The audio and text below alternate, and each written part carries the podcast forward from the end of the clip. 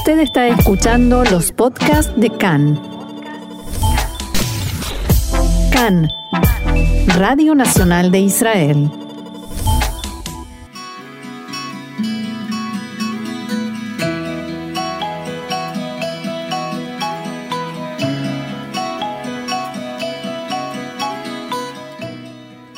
Café Literario, una pausa con buenos libros y la mejor compañía, con Orna Stoliar.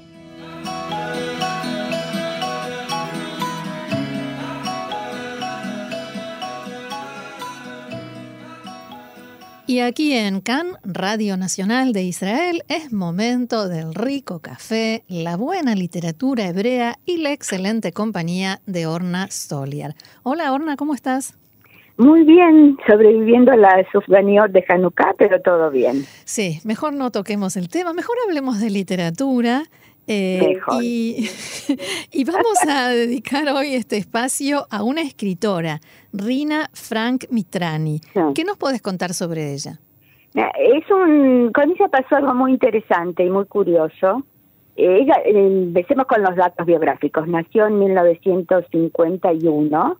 Sus padres eran eh, Olim de Rumania, pero eh, Olim Sefaradim, sabemos que en Rumania había una comunidad ashkenazí bastante grande y numerosa, y una comunidad sefardí muy pequeña de originada en los judíos expulsos de España que fueron pasando por la costa del Mediterráneo hasta que llegaron a, lo que era Rumania, que también sabemos que es un país como tantos otros de Europa del Este fue cambiando de fronteras con cada guerra. Sí.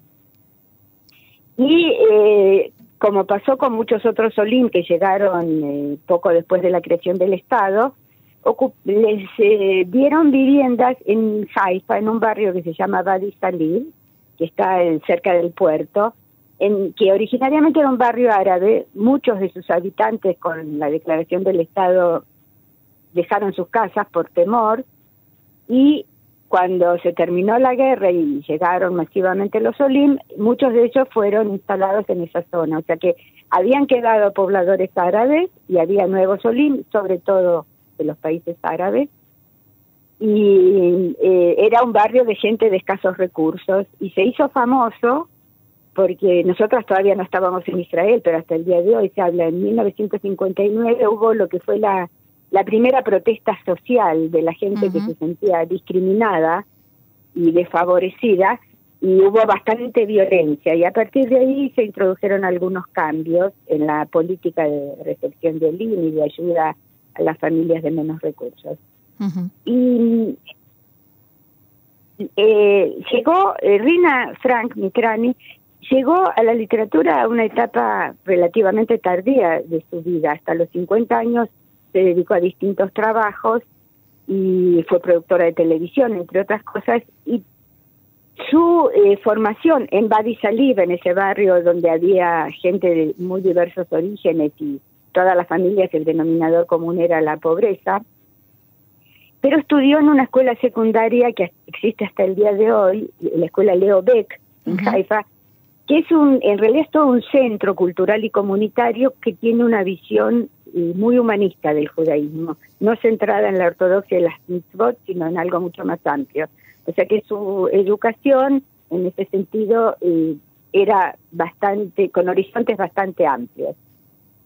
Y como dije hace un momento, a los 50 años, a raíz de la muerte de su hermana en un accidente, eh, decidió empezar a escribir los eh, recuerdos de la familia pero no como un texto, como un diario, como un texto documental, sino como un texto novelado, una novela que es la que está traducida al español, que se llama en hebreo Kolbait Charich Mirpeset, y en español se llama Cada casa tiene un balcón. El libro en hebreo se publicó en el 2005 y la traducción en el 2007 en una editorial catalana, Lumen, y la traductora, como de tantos otros libros, es Ana María Bejarano. Ahora, si eh, recordamos otros libros que habíamos mencionado traducidos al español, pasaba una etapa relativamente larga, desde la publicación del libro original hasta la publicación de la traducción. Y acá son solo dos años. porque la novela en hebreo fue un éxito de venta, fue un bestseller. Sí, me acuerdo. Es más, yo la leí en hebreo. sí. Eh, y entonces, eh, es verdad que hubo toda una campaña eh, publicitaria muy masiva, muy intensiva para dar a conocer el, el, libro, que era el primer libro de una autora hasta entonces totalmente desconocida. Sí. Y probablemente eso también influyó en el éxito de ventas, recibió el premio, el libro de oro del año. Posteriormente escribió otros libros que ya tuvieron mucha menos eh, repercusión en el público. Y si es que recordás algo de, de la, no solo del contenido, sino de la estructura del libro, hay dos relatos paralelos. Sí, sobre todo la estructura es lo que me quedó grabado, ese paralelismo, sí, sí.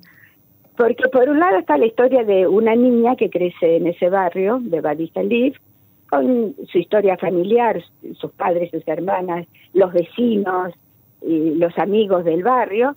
Y por otro lado, una mujer que en realidad es esa misma niña que muchos años después vive en Cataluña porque se conoció a un hombre, a un catalán muy adinerado, se casa con él, se va a vivir a España con él y no vamos a revelar el final, pero ese matrimonio no tiene un final demasiado feliz. Y lo que une a los dos relatos, a ver, eh, ¿qué se te ocurre? ¿Qué es el elemento en común de la niña en Salir y la adulta en eh, España? La cuestión social. La cuestión social y el balcón. Tanto cuando era niña como de adulta, mira. Se, se sienta en el balcón a mirar, a reflexionar, a pensar en su vida, a recordar y por eso eh, el, el, balcón del título es, ese, es el lugar de la introspección y los recuerdos. Y por eso es algo necesario. Claro, por eso todos lo necesitamos y, y se transforma en un elemento no decorativo de la vivienda, sino en el, en el espacio propio, en el espacio del individuo que tiene que estar un poco consigo mismo y reflexionar sobre eh, lo que fue su vida, lo que quiere para el futuro, lo que piensa hacer o, si se arrepiente de algo. Y otro de los factores que eh, contribuyeron al éxito de este libro, además de, la campaña publicitaria que ciertamente ayudó, es eh, un género literario que no tiene una definición literaria exacta, pero una clase muy particular de autobiografía, novelada, como en este caso. Nosotros sabemos que hay biografías, de, generalmente de personajes célebres, a las que, eh, que antes de la escritura hay todo un trabajo de investigación bastante riguroso de la vida, del contexto social, de su obra, de, de su repercusión, escrita por otra persona. Están las autobiografías, donde una persona cuando llega a determinada edad eh, piensa que vale la pena dejar eh, por sentado su vida, sus acciones, su, toda su trayectoria. Y en este caso ya no hay una investigación teórica previa, sino eh, un ejercicio de memoria, que quien la escribe decide qué cosas contar y cuáles callar. Entonces siempre tenemos que recordar desde qué punto de vista y desde qué perspectiva fue escrita. Y hay un tercer género que eh, estaba muy en boga a partir de, fines del siglo XX y principios del siglo XXI, que es la autobiografía novelada o la novela autobiográfica, hay quienes la llaman de una manera o de otra, y es con un relato ficticio, con personajes en los que muchas veces se mezclan personajes ficticios y seres de carne y hueso, alguien escribe una historia que aparentemente no tiene nada que ver consigo mismo, pero que en realidad incorpora muchos elementos de su propia familia, de sus propios eh, avatares, de, su propia historia. No todo lo que se dice ahí sucedió realmente, y no todo lo que sucedió sucedió tal como se presenta en el libro. Pero hay elementos que permiten eh, relacionarlos. Y para citar dos autores muy famosos y muy conocidos, por ejemplo, Amos Oz en Sipura la Abad de Joyes, una historia de amor, y oscuridad. Sí, claro. Está centrada sobre todo en la figura de su madre y el hecho de que era depresiva y que finalmente se suicidó, lo cual es, eh, son datos de la realidad concreta, pero además hay todo una atmósfera del barrio, de los vecinos, de lo que fue eh, la etapa del mandato británico, eh, la votación famosa en las Naciones Unidas, la declaración del Estado, eh, todo ese trasfondo, y uno siempre se pregunta de todas las cosas que cuenta de su propia familia, seguramente habrá muchas otras que no están incluidas y de algunas que no necesariamente sucedían de esa manera. Sí, algunas bastante polémicas.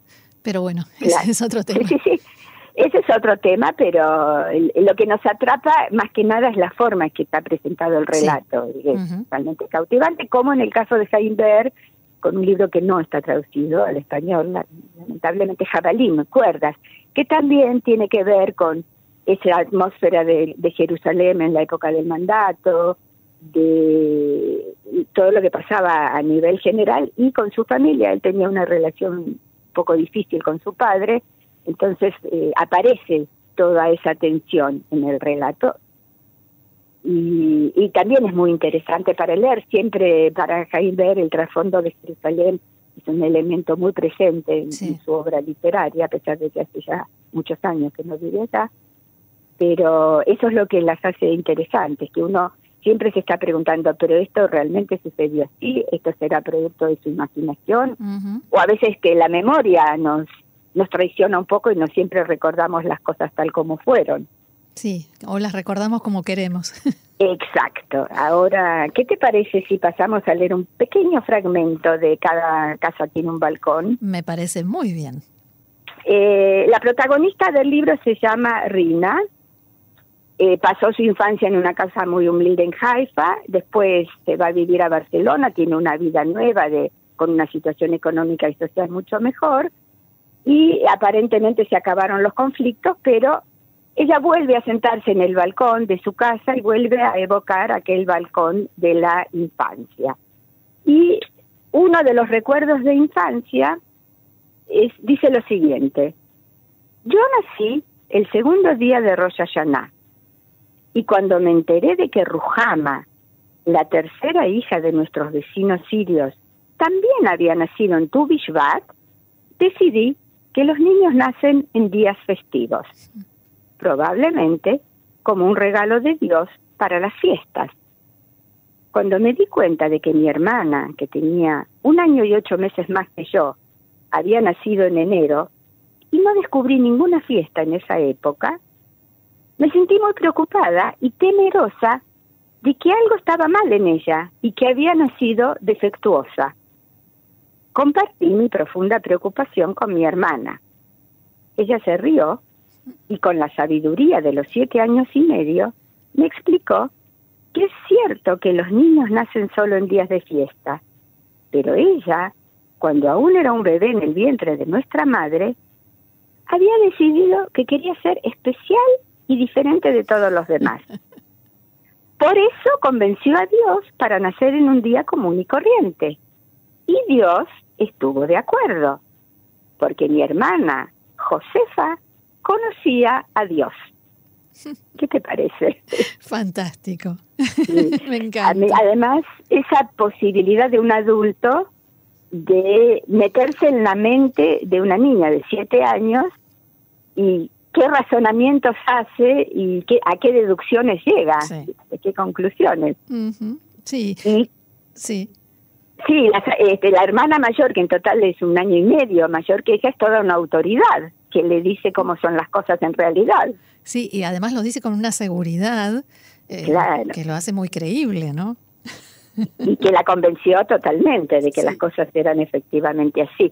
Eso es lo que hace tan interesante la lectura de este libro porque cuando pasa de la memoria de los tiempos de infancia a el presente de la narración, una mujer adulta que está en el balcón de su casa en Barcelona, todos esos saltos eh, no nos confunden, porque el estilo del pensamiento infantil y del pensamiento adulto es algo que está tan marcado en el libro que es fácilmente reconocible cuando se trata de la evocación de un recuerdo o cuando se trata del presente, de la de Rina, de esta protagonista, que a veces es niña y a veces es adulta en el libro.